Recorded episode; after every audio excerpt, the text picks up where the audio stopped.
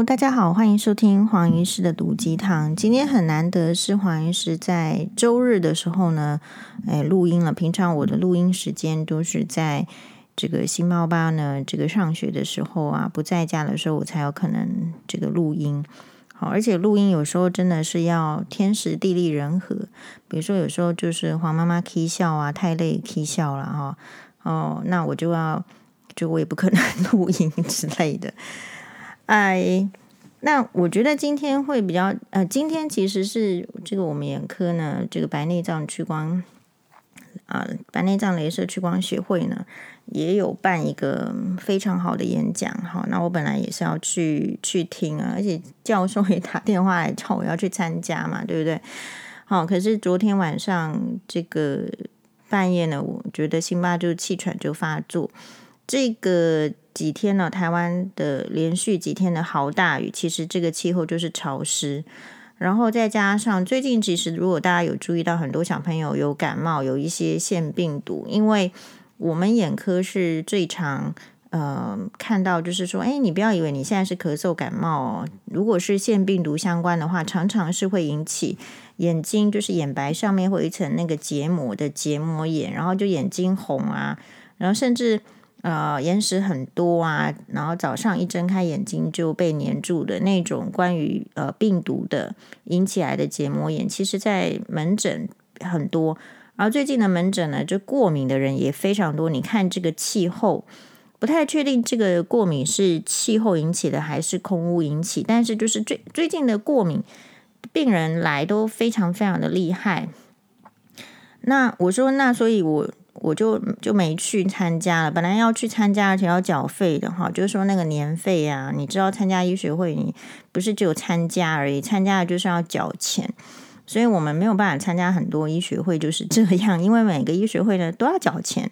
好，然后我通常他你说什么通讯报名啊，什么哎呃什么缴费都还要去跑去邮局缴费，要要转账什么，对我来讲我都是。我都给他拖到最后一天啊，去现场 缴费就好了呀。好，哎，有去就顺便缴一缴，啊，没去就真的就就会积欠这样。好，那但是就是反正，就虽然说我也抱持着要努力上进的心，但是就是老天爷给我的考验就是这样，就是很总是时不我与，但是不是 always 总是，我也有很多这个是呃好的这个机会，所以我的原则就是。如果可以去参加的这个医学会，就去参加，然后得学分。因为我们医师执照啊是六年换照一次，这六年你要累积就是超过一百个学分，然后还有这个什么医学伦理啊，什么呃一堆一堆一一堆这个学分，什么两性啊、专专业啊、哈性别这个都要。都要有学分，学分要过了，你才能换证证照。所以并不是说哇，考了一个医师执照之后就用个一百年。好，我不知道其他的职业怎么样。像医护人员、医疗体系是常常在需要换照的。呃，有一位我非常敬重的这个麻醉科医师，好，就是以前我们在呃开刀房常常就是会仰赖他们。呃，因为如果我们要开这个儿童的。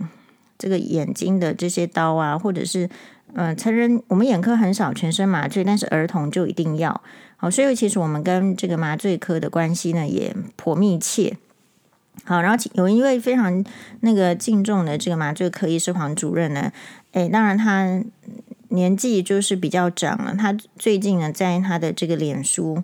啊，因为他也有来参加我的这个婚宴哦，哈，跟我有那个，我觉得，哎，他有，他就 PO 了他去考这个 ACLS，ACLS 就是高阶的急救课程嘛。你看他做麻醉科医生，他是专门就很会急救的，他也是时间到了要去考这个急救课程，然后呃，考急救课程的时候，他也会说哇，这个很难呐、真的年纪大的话，要考这个很难，要得用心哦，怎样然后背哦，怎么样？所以，其实医师为这个职场上的付出，我觉得只是没有像黄医师从就我有一则这个 podcast 啊，不是在 FB 里面有分享说，哇，因为日本的小学教育系统现在出现了可能就是有过劳的情形，就是然后很多人不愿意当医生啊，不对不起，不愿意当老师，所以他们在开始检讨那个教育体系。我看一下哦。节目的时间不长，不过可惜的是，它主要是日文哦。好，然后日日文的字，日文的发音。他说，日本现在哦，就是先生，就是日本的老师的长时间劳动人手不足，是已经就是引发就是大家的关注跟讨论。全国日本的这个小学，应该是指小学到二零二一年四月一号以前的统计。老师，小学老师的数量数目不足，高达就缺了两千五百五十八个人。然后呢，为什么会不足？你说这么好的这个工作，我看日本的小学就觉得说，哇，也很想在那边读书，感觉好像很干净。不过其实日本的哪里都很干净啊，不干净的比较奇怪。这个就是民族性，好，还有环境跟气候，比较干燥的地方，你比较容易觉得干净。然后他又在统计啊，为什么人数会不够呢？因为其实，在日本小学的老师们，他们每个月竟然要加班超过十四点二 percent，就是呃人数竟就是说有十，比如说有一百个老师，里面就有将近十五个老师每个月加班八十个小时。然后他又又会说，如果在他们的这个。呃，规定超过几个小时，好像几个小时以上就已经要到到达过劳的程度。所以换言之，就是这个产业你觉得好，可是呢，或者是说你觉得它很重要、很崇高，崇高怎么样？大家知道英国的凯特王妃最近在做什么事情？在说哇，提早教育的重要，早疗的重要，可能就是说，如果有一些小朋友，你早一点发现他的问题，比如说学龄前。那么你就发现他的问题，给予他帮助的话，那么他们未来呃有更多可以不同的机会。那所以表示说，一定他们这种很强大的这种富裕集团要赞助了，一定有相当强大的论文背景、好事实背景，才会去做出这样的支持，不是只是为了做名声。所以你可以想象的是，我认为不是呃对。一个人的人生的全部的影响，大概不会只有什么学龄前。学龄前是很重要，就是要抓出那个不足的，给予帮助。比起你后面要很辛苦的呢，来的有用的多。就像是眼科小朋友的弱视也是一样。我们强烈呼吁哦，如果小朋友在两岁半至三岁，哈，至少最晚最晚三岁，你都应该要有第一次到眼科的视力检查，就是尽可能可以的话。那如果可以的话，你就可以很早的在视力发展期的三到七岁这段时间，你把可能会弱视的原因或者已经弱视的小朋友呢，就把他找出来，然后盯住他，然后让他们变好。弱视呃发现的早是非常非常有机会，就是可以治疗完完成的成功的。啊，比如说我自己的话，因为我自己是眼科医师。呃，然后如果我在这个呃我们的我的群组里面，朋友大部分都是眼科医师或者是其他科医生。然后如果我 po 这个某吧的照片上去，很小很小的时候，他们就说：“这学妹，你这你就已经这个是看起来是斗鸡眼呐、啊，是高度远视，你赶赶快给他处理。”我说：“我不是不处理啊，那所以我比一般人 更早的时间就处理，好，咚咚咚，就是赶快啊，因为。”有时候不是不处理啦，就是我就是卡在那个林口长庚医院里面的加护病房，不是吗？好，然后也要能够出院了，然后才能够带去眼科，然后就是啊检查，确实有一个好。那我们的视力就是，哎，真的，一开始测你就是会很惊恐的，什么才零点二，好，但是其实认真的呃治疗，就是你要矫正啊，你要听医生的话嘛，然后呃。我就我们就是可以到一点零，好，然后我自己带这个双疤去林口长眼科的时候，我会被 我会被眼科医师质疑，我说，他就说，哎呀，黄，他第一个质疑是说你为什么不自己看？可是我当时候那种情况真的是，就是我讲的话就没人信，受到各种质疑，我是不是还要去就是被攻击什么的？所以我其实也需要很。强而有力的地方去做背书，不是我自己当然可以做，可是我做了之后，我还得跟你费唇舌，我也觉得很累嘛。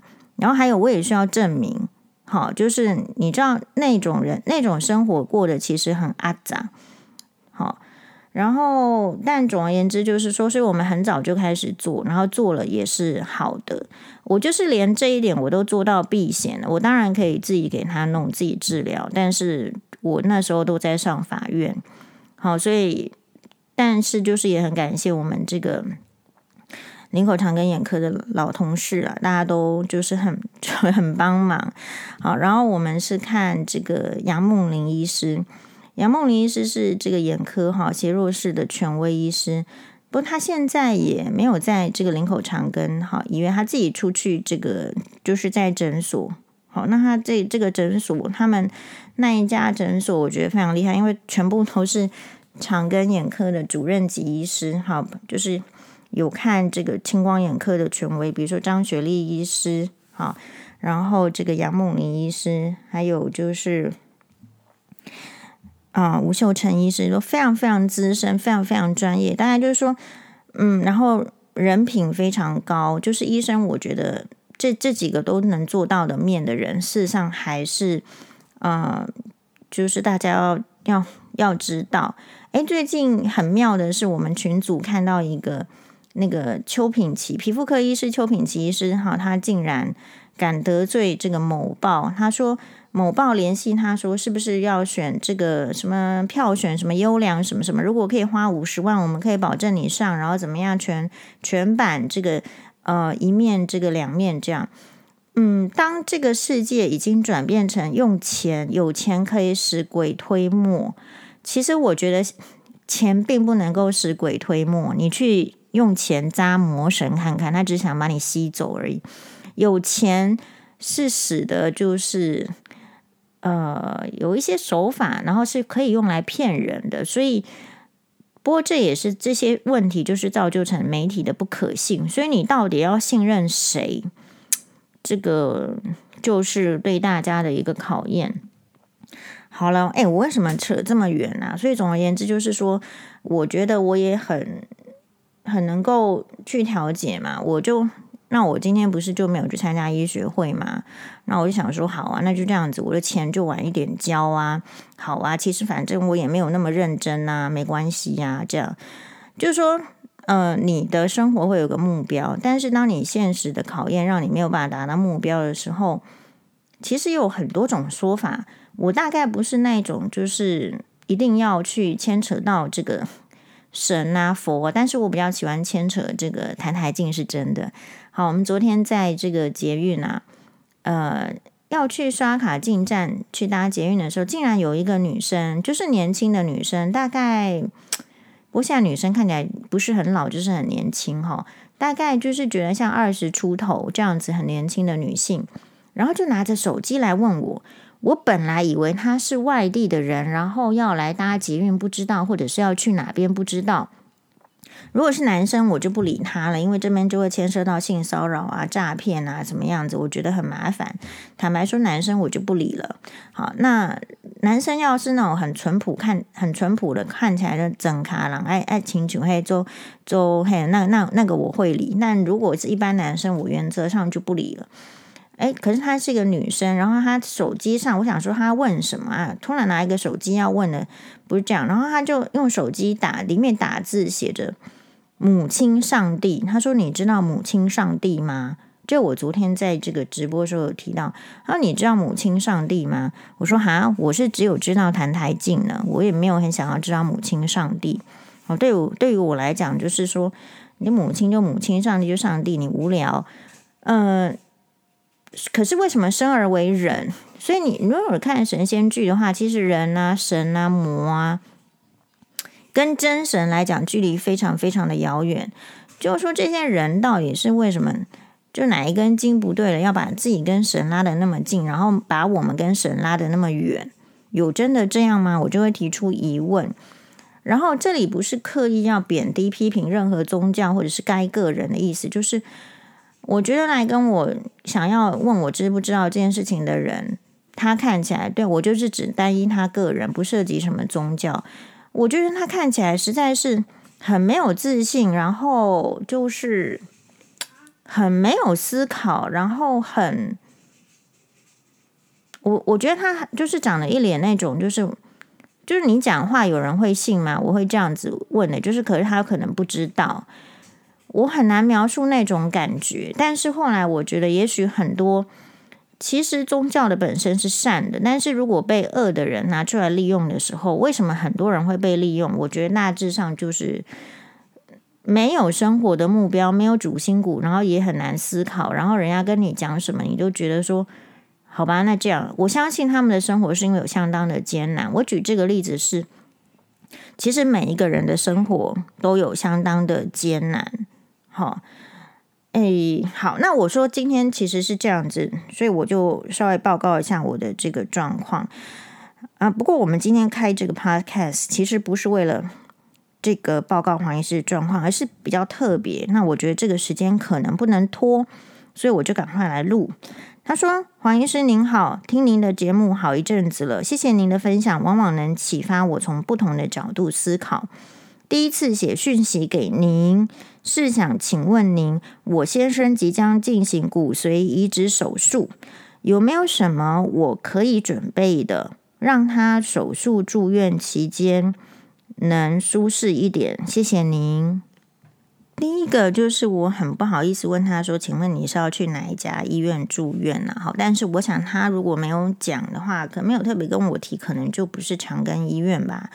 如果你是要去长庚医院住院的话，我有非常多的这个心得、好观察经验可以这个分享给你。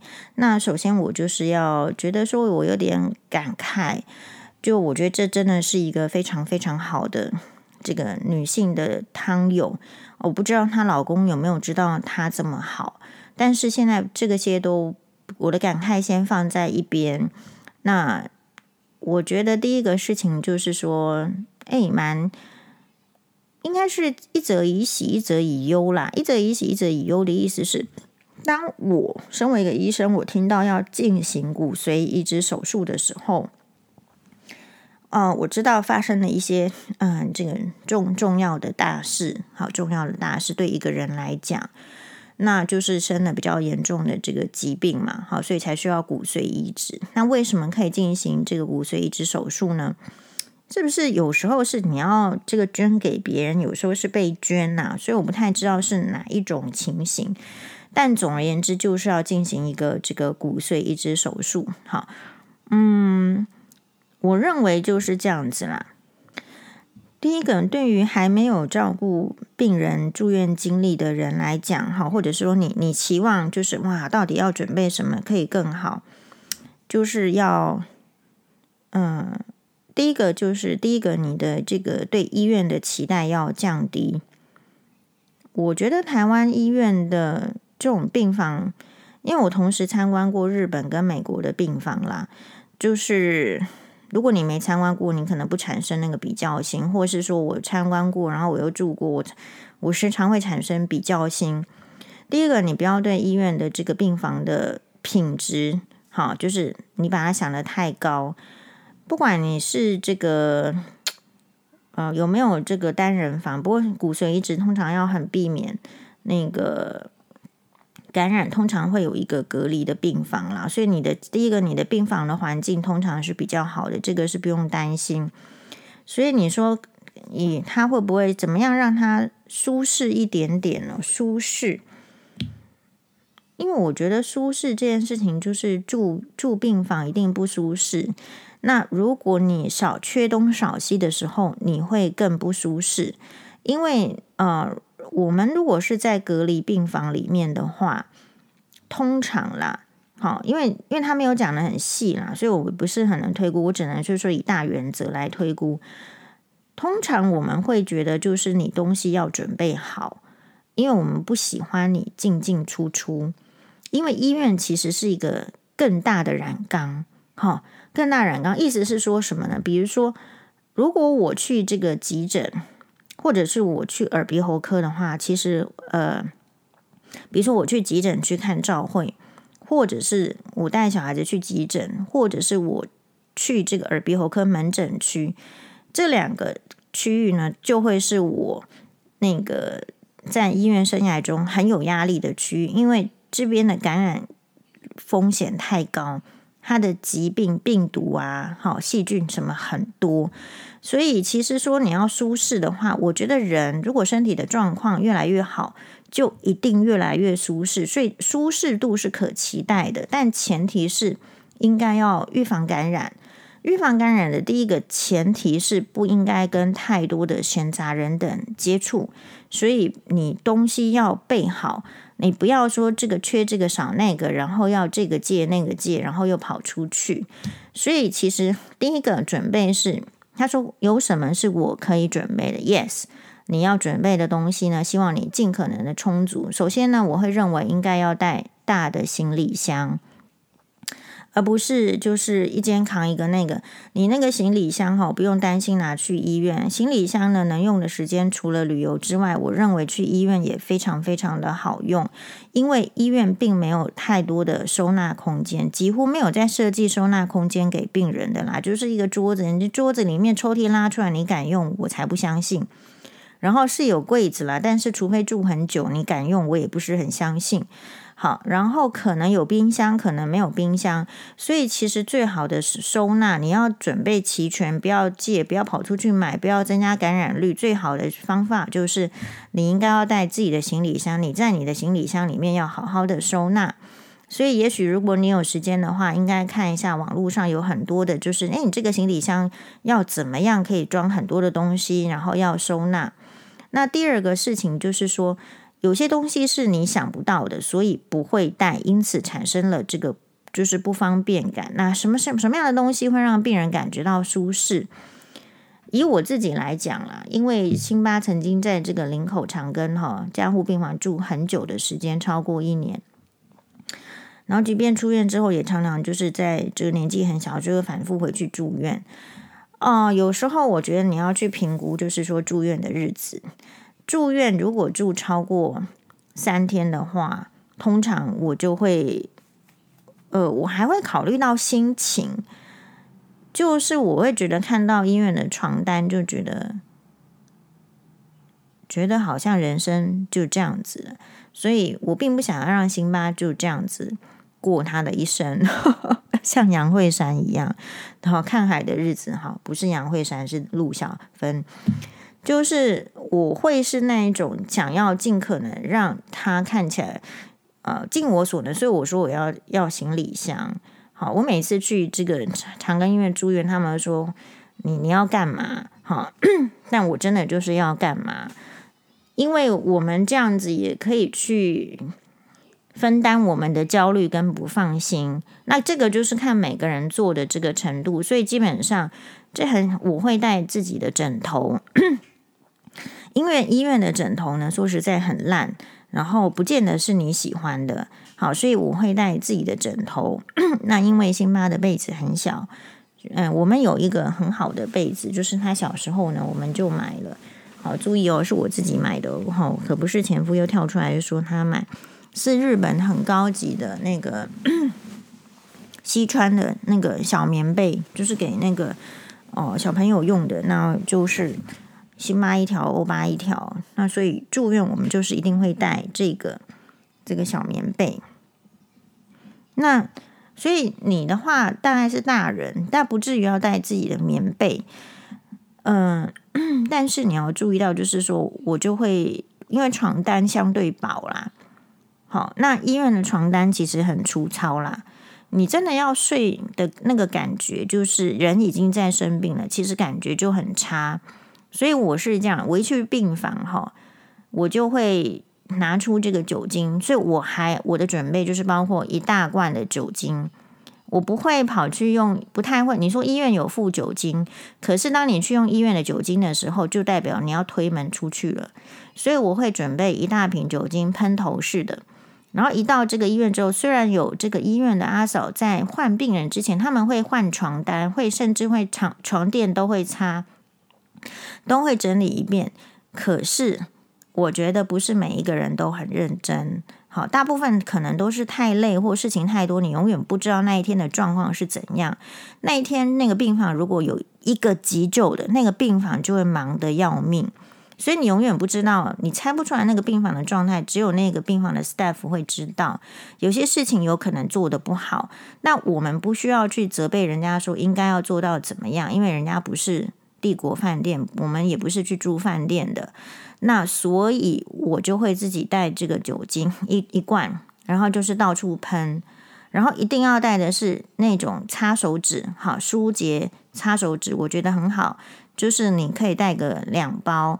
因为这个住院的过程中，你酒精擦完了，你你是要自己挥发呢，还是过几分钟擦掉，或是湿的？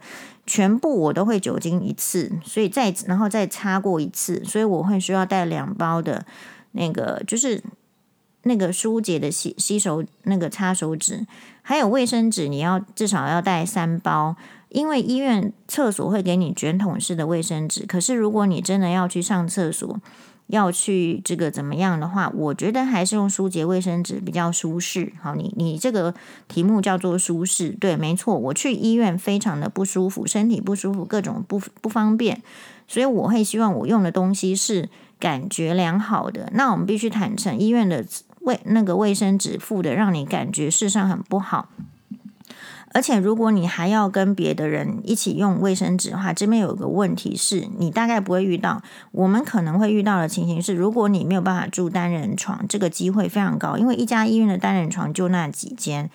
你可他会虽然医院会尽量的安排，就是说，好啦，就是呼吸道疾病的通通住在一起，好啦，落塞的肠胃道的疾病通通住在一起。可是当最近的季节算是不好的，就是最近是大家知道医院又忙起来，这个疫情又高峰起来。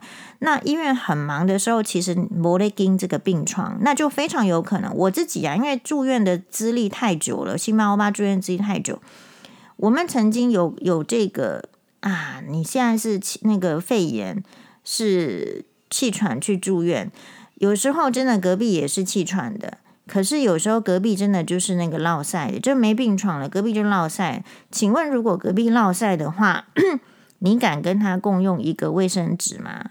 不敢嘛，因为他会去摸嘛，然后你又再去摸嘛，那你不要。呃，肺炎好了之后，然后你又变成你落赛。其实我们最担心的就是这样，我比大家更担心，所以我非常非常非常非常谨慎。因为星巴巴只要一生病，我是没有办法上班，没办法赚钱的，所以我想的比大家都多得多得多哦。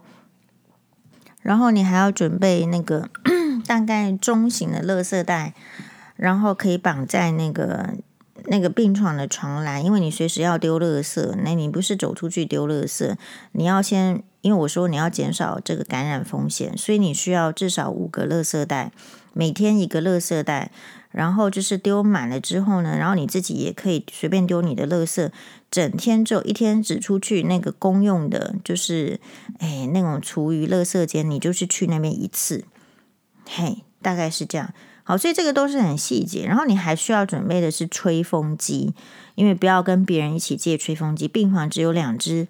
我的时代病房只有两只 两只吹风机，我不知道其他医院会不会比较好，但是长庚医院是勤俭朴实哈。有人说病房只有两只吹风机可以出借，而且那个吹风机的型号型号啊，旧到你无法想象，一个头发好像要吹很久，所以你还得要自己带快干的毛巾。好，比较高级的快干毛巾就是呃。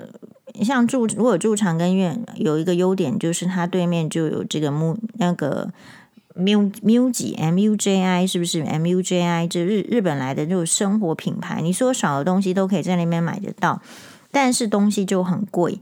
好，那第二，所以你可以准备一些，就是说你其实已经快要丢掉的毛巾，然后可能在医院用完之后呢，最后一天就直接把它丢掉了。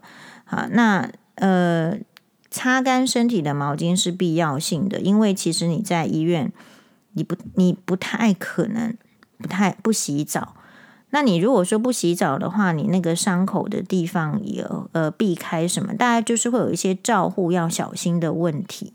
好，当然你有可能不洗澡，所以我觉得还有一个事情就是，其实脸盆蛮重要的，那就是选那个最便宜的那种塑胶的。哦，就是你知道台湾很古早的那那种脸盆就好，因为可能一个一个十块二十块，好。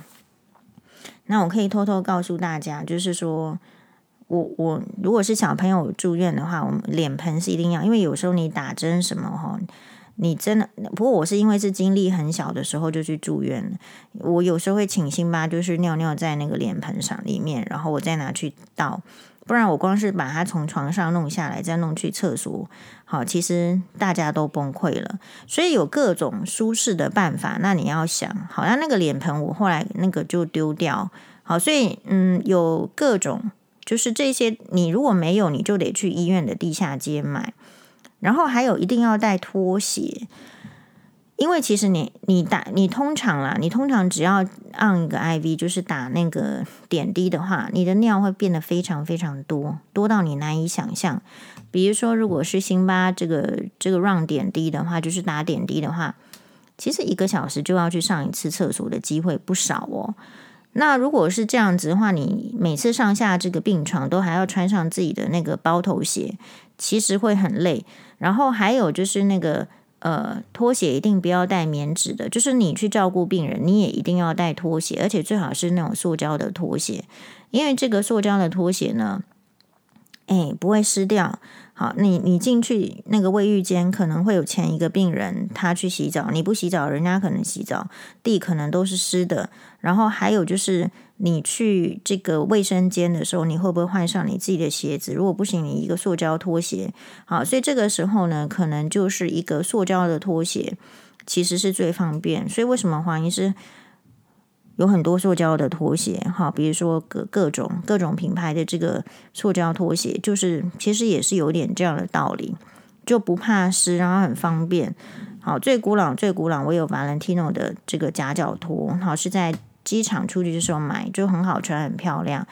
然后后来呢，我也有这个爱马仕的，就是那种 rubber 就橡胶橡胶的那个平底拖。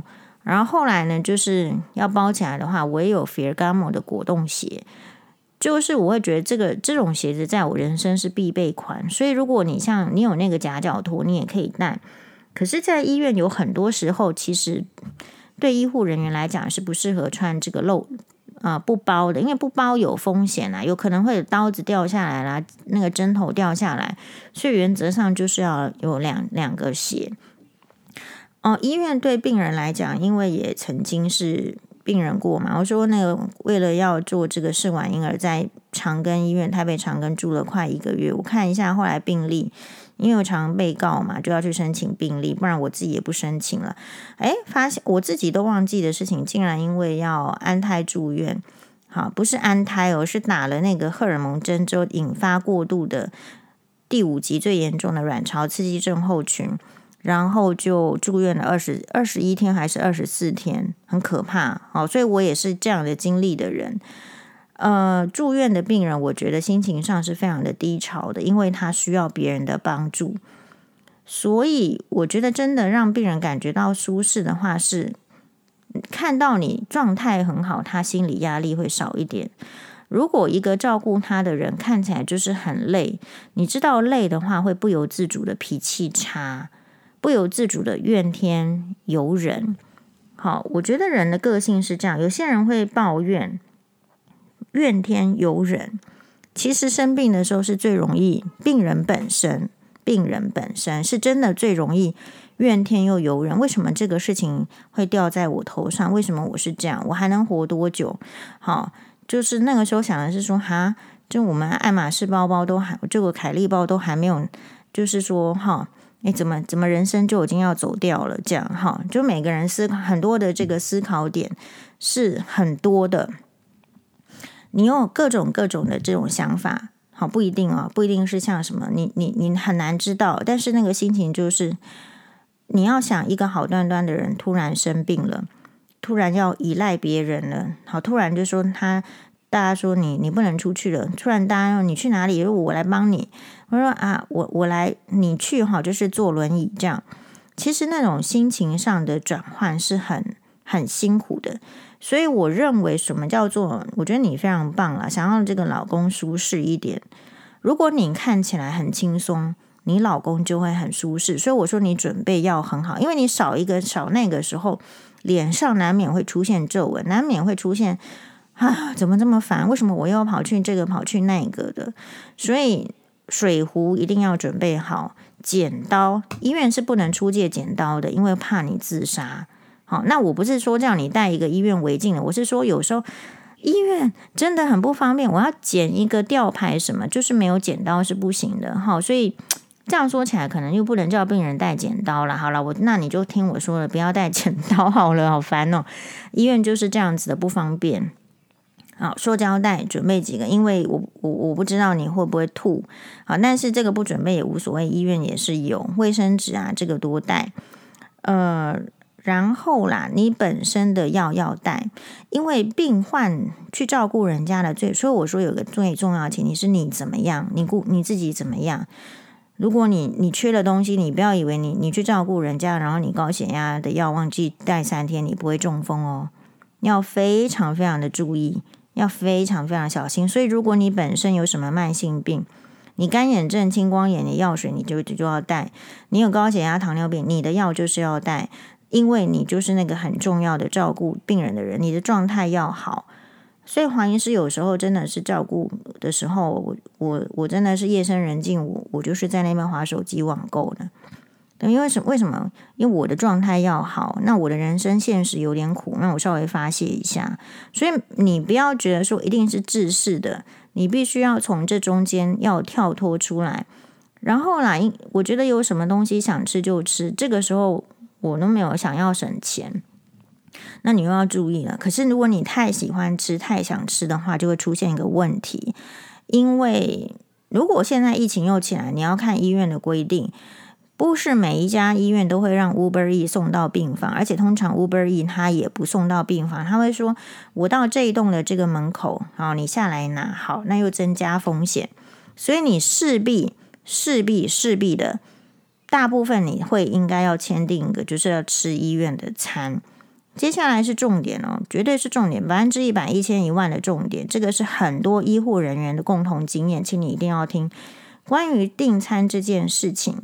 经过我们精密的计算，如果你是在长庚医院，那你特别要注意这一点。其实那个餐是非常非常非常难吃的，那怎么办？你现在 Uber E 又不能叫上来，不是爱吃想吃，然后那个病房的餐又这么难吃，有一个解决的办法，各家医院都会有月子餐，你就是订月子餐来吃。好，这一点你不要怀疑黄医师，因为一般的餐其实又贵。贵是 也贵不到哪里去，但是就是真的很难吃。你花了那个钱，然后来那个餐，然后让你心情不好，让你很忧郁，然后吃不下去。呃，真实的解决办法就是要订月子餐。月子餐很好吃哦，月子餐很好吃哦，月子餐很好吃哦。因为在跟那个医院的那个餐那个烂那个那么烂的情形之下比起来，这个月子餐就是好吃。主要是因为就是要在一直要帮你，因为你这个手术哈，骨质移植移植手术其实就是要避免感染风险。在抵抗力很差的时候，因为其实骨髓 bone marrow 大家都知道，它跟免疫力有关了，抵抗力有关了。所以你你你最最最最重要的、最最要妥协的，其实就是呃跟外界的接触，要避免感染风险。所以我东西叫你备得很全，水壶什么你自己要带。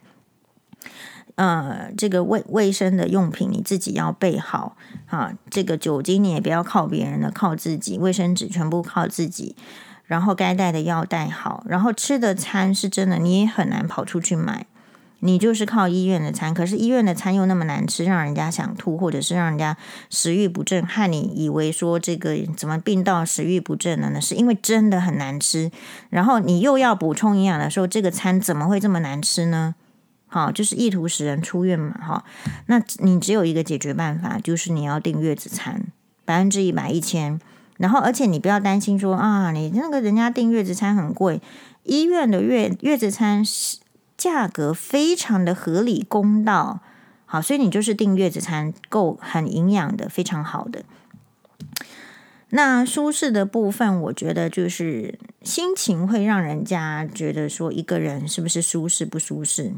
好，我想你应该是住隔离病房啦，那就是一个人，一个人有时候会反而你要看个性，想东想西啦，好，然后或者是很无聊啦，就看电视。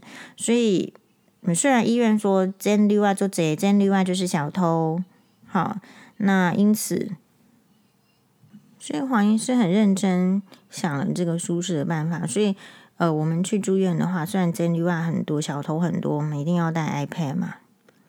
好，然后就是充电线要带。好，那你就是，就是你平常没有时间看的剧，你你现在看一下。所以大概如果陪星妈这个欧巴住院就是一直看小叮当、小叮当、小叮当、小叮当。好，那没办法，这个时间你就顺着他嘛，因为他喜欢看什么就看呐、啊。那只是说要记得，就是眼睛也要休息。所以我反而会建建议说，我的住院病人应该要带人工泪液，因为真的，嗯，不是太痛苦睡不着。就是看太多 iPad，然后也眼睛非常非常的干涩。医院不太是一个说，你以为说去医院，然后就叫他说：“医生，你来给我开一个眼药水。”通常不这样做，所以通常是你自己一般的基本的需求，好，你把它做到。另外就是信仰也很重要，信仰就是力量。如果你会去，就是有信仰的话，你佛经要带着嘛，你的圣经要带着。哦，这个会给你那个时候很大的力量，因为好啦，我觉得就是这种嗯，医院呢难免会有一些你你平常你也许不怕哦，你去那个医院之后，你就会想东想西，好，但是你要注意，就是说你也不要想东想西，因为其实里面的医护人员就是都没人怕的，你就知道啦。好，所以理论上你只要就是带好你的这个你信你你要带佛像也好啊。好，圣经也好，这个就是你，你就会很舒服了。然后医院，我觉得最舒服的事情就是，嗯，其实有时候你真的会遇到很好，我觉得大部分的这个护理师都蛮好的。那你一定会说黄医师，那因为因为你是黄医师，所以你去住你，你就就觉得人家护理师很好。我觉得不是这样子哦，而是。如果你仔细去观察的话，我觉得在医院，他之所以能做得下去，就是他天生的，呃，对人是比较有同理心的。可是医院有时候，你你有时候稍微衰一点，就是说你觉得好像叫很久叫不来，然后你说舒服嘛？你现在问我说怎么样会舒服？有时候你对一件事情的判断要求，你只要有任何不舒服，你都应该要讲。然后让人家去处理，这样你就会获得舒服。但是有一种不舒服是，你觉得你不舒服，然后你觉得这件事情很重要，结果你讲了之后，你发现没有人来理你，然后你就因此变得不舒服了。有这样的可能性，所以你要避免的是这样子可能性发生的。因为，呃，我必须先跟大家讲哦，就是医院会有那个 priority，priority 不是你有钱没钱，还是说你声音大声音小。医院的 priority 是哪一个病人，他的病情比较危急，就先去处理他。所以你不要去想说，而且医护人员就是特别是护理师，他不是来做打杂的，他不是打杂工，他是专业人士，他真的就是真的，我我我打针是打针的那个好程度比护理师差多了，千万不要找黄医师打针。就是他是专业的，专业的人士，专业人士他的他的心思重点应该是放在给药然后处置上面，他不是来给你就是翻床什么弄什么，你不要觉得说你这周边有一点点的不 OK，除非是呃真的是比较设备相关的，你要去请问他，不然会弄坏，不然的话大部分可以做的你要自己做，像这个有时候是因为你不会，比如说你要洗澡。就点滴的话，啊，用点滴洗澡有一些不方便。这你如果第一次住院，你要去问问清楚要怎么做。那做的时候你要学，因为如果你每一次都要依靠人家有空的时候来帮你做的时候，你其实就会陷入等待，就会陷入不舒服。嗯，这个也是一个重点。然后我觉得就是还有一个就是礼貌会给你带来更多的舒服。就是嗯这。我觉得啦，我们常常就是 focus 在教育说，哇，医护人员要怎么样？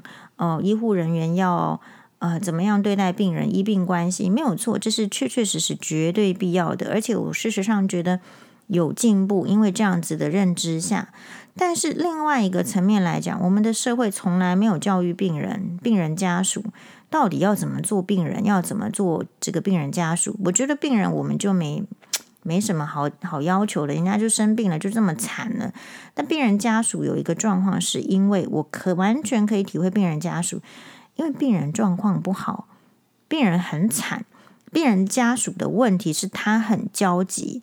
并没有说真的，这个世界上没有几个人就是在焦虑的时候还可以为医护人员想，为别人想，保持那个好的情操，真的是很少很少。所以我们也没有要对病人家属多要求什么。我只是说啊，如果有余力的话，我们是不是可以，就是说，还是要注意那一点点礼貌。那个护理师，你真的要称护理师，你不要随便叫人家小姐。好，就不是酒店小姐。好，这个一定要纠正过来，一定要非常的啊、专业的这个称呼，就是啊，不好意思，护某某护理师。好，不然就是某某啊某某某某护理师。然后呢，这个医院呢，其实你并不 always 看到的是主治医师，你不要随随便便的看到穿短袍的就叫人家助理医师，没有助理医师这个名词。好，就是。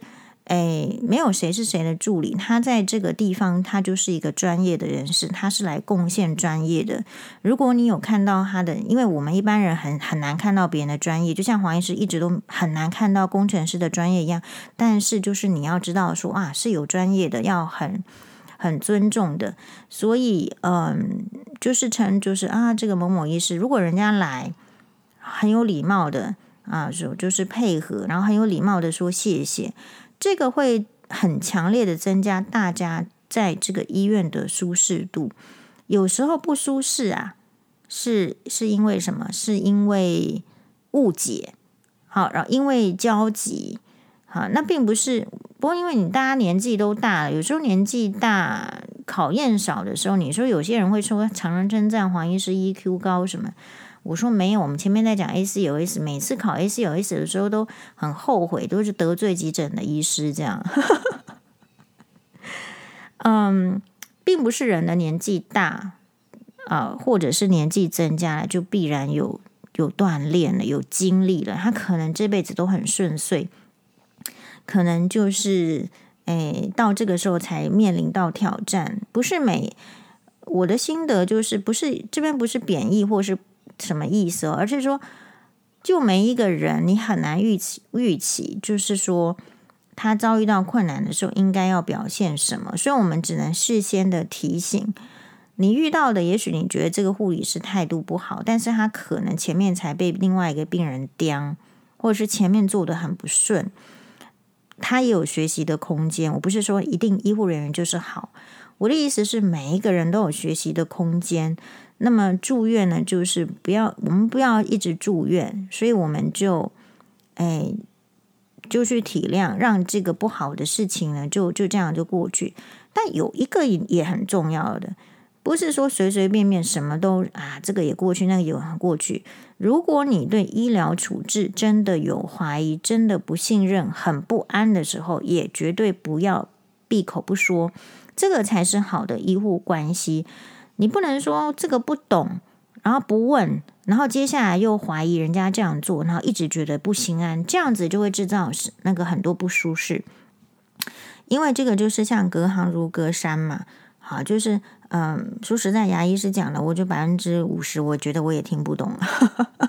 然后听不懂之后，也没有什么求知欲望去把它真的去搞懂，因为那表示说我要多花很多时间去看那个书了。不是，大家真的要搞懂、要厘清误会是很花时间的，所以可能就是，嗯，不懂的就问，就是好好的问。我觉得大家呢，都某种程度上都好为人师，因为当你。不耻上不耻，不是不耻下问，而是请教的时候，其实是常常是把人家抬高了。好，所以嗯，不要把疑问埋在心里，有觉得怪怪的，你就是好好声好语的啊，提出请教。不，呃，请教这个词很特别，不知不觉的，就是把人家提高了，人家心情就很好，人家对你就很好了。你你试试看。好，那我们在这边呢，就是。非常的呃，为这个呃汤友的老公呢来呃祈祷啊、呃，祈求啊、呃，祝福。我相信一定是没问题的，一定是没问题的。那只是说住院的过程中，哎，要预防感染，然后你不要嫌麻烦，因为你的病情的需求就是这样，你尽可能多带东西，好吗？好，那如果还有什么不明了的，再请大家就是跟我们一起，呃，就是讨论我们的这个汤友里面啊，我们很感谢有一位汤友，就是给我留言，他说他其实是这个黄金时代这个港剧，好港剧。嗯，来，他说什么？他是 Brian，他说第一次留言，谢谢黄医师像朋友轻松谈天说地般分享各种想法与观察，每每都有收获。不过，发现在黄医师开金嗓的张小慧，《我的世界只有你最懂》啊，这首歌的张小慧现象单集中提到的汤镇业，好了，我跟你讲，汤镇业是以前我就是想要嫁的那种男人，就是那个长相好，很久很久很久以前。好，那时候提到他唱，但是为什么？是因为他去演的那个吴三桂，好吧，那档戏，其他我没有没有特别想法。其实他应该是蛮花心的哈。其实并非温拿五虎成员，而是被当年香港传媒封为无线电视台无线五虎这样的成员之一。对，这个完全没没有问题。因为其实黄医师对温拿五虎呢，并不是那么熟悉哈，就只有知道说这个谭咏麟啦、阿 B 他们而已。那是一同受封当时的新锐小生，还包括黄日华、苗侨伟、刘德华跟梁朝伟。对，有一个访问呢是最新的，嗯，不是最新啦，就是很新，是他们都已经到了一个年纪之后呢，这个苗侨伟跟汤镇业还有谁谁谁三个人，然后一起坐在一个这个访谈。我觉得那个访谈很有意思，我好像忘记分享了。好，经过港剧黄金时代的粉丝路过，对呀、所以我们也许来一集这个你最喜欢的港剧是什么？我最喜欢的港剧哦，说实在的是《上海滩》哦，龙邦龙老，好，那个之后再唱哈，我们就以这个很多时代感、很多的气势呢，就是。跟我们的这个汤友们这个一起分享，住院是人生必经的历程，住院是人生必经的历程，而且你有在台湾有医院住，其实有相对好的这个医护人员跟你能够沟通，你也可以抱怨，其实是一件非常非常幸福的事情。我跟大家报告，我有一个大学朋友，好，大学同学朋友，他住在美国。那么他的小孩子可能才两三岁，最近呢生病了，感冒。感冒的话，你说我朋友已经是我的同学嘛，已经是医生了，而且他事实上是比黄医师优秀个一千倍啊。然后呢，诶，他一定是有很强的判断，他判断说，哇，这个要去这个 urgency care，要去这个比较急诊的地方要看了，真的不行了，这个小孩要带去。带去好，等哦，等哦，等哦，等就不说了。等到他医师看完说开药的时候，要开这个抗生素给他吃喽。哈，去列表的时候，去把这个药单印出来的时候，这一家 urgency care 印表机坏掉了。哦，坏掉了，搞搞搞搞搞，搞了之后呢，真正拿到药单的时候，这个州的所有的药局已经都 close，都关门了。只好开着车跑去隔壁啊最近的二十四小时的药局去拿药，然后就怎样呢？啊，就才拿到药，已经从感冒，然后到一个地方到拿到药，啊，准备要吃，哎，已经过了四个小时，好，已经过了四个小时，所以他那时候心里的想法是：天哪，那就是台湾，这要是在台湾的话，这个医生已经被投诉，这家医院已经被投诉到爆了。我那一天又看这个学弟，他在那边抱怨说：“哦，以后他如果帮人家开双眼皮，一定要一台要十万块，他才要开。那么一台没多少钱的事情，然后病人又要去搞这个呃保险，保险又不是他规定的，那你保险不行的话，那你你你要去投诉这个，还顺便投诉我，投诉这个院长，然后讲了一副高姿态，这个长庚医院要再改进，然后是，然后学弟也觉得很崩溃。嗯，我的意思是。”我借用这两个例子，好来勉励你，就是说，其实你是非常非常幸福的。虽然生病了，可是你在一个有好的医疗资源的地方。如果你在其他地方，你会更惨。美国的医疗资源比我们好得多啦，其实医疗也比我们进步得多。可可是他们也是很有强烈的规定，所以有时候我会觉得，就是台湾的这个医护人员哈，被那些垃圾政客哈搞到就是连婢女都不如。所以如果呃。就是生病的人很难想到这一点，既得利益者也很难想到这一点，因为不见得每个人都有那么多的这个经验可以分享跟体会嘛。好，所以我只是拿这这个例子来鼓励你说，也许你你真的会有很多的怨天尤人，这个事怎么会发生在我身上？这个医疗系统怎么这样烂？好，然后这个我我其实怎样是怎么样的？